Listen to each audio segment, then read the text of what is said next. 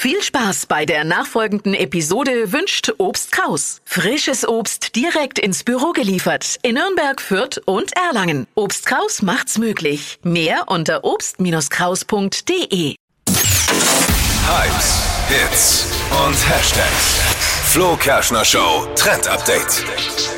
Magic Hair trendet gerade im Netz und das ist richtig cool. Ist von der Marke Schwarzkopf gerade auf dem Markt.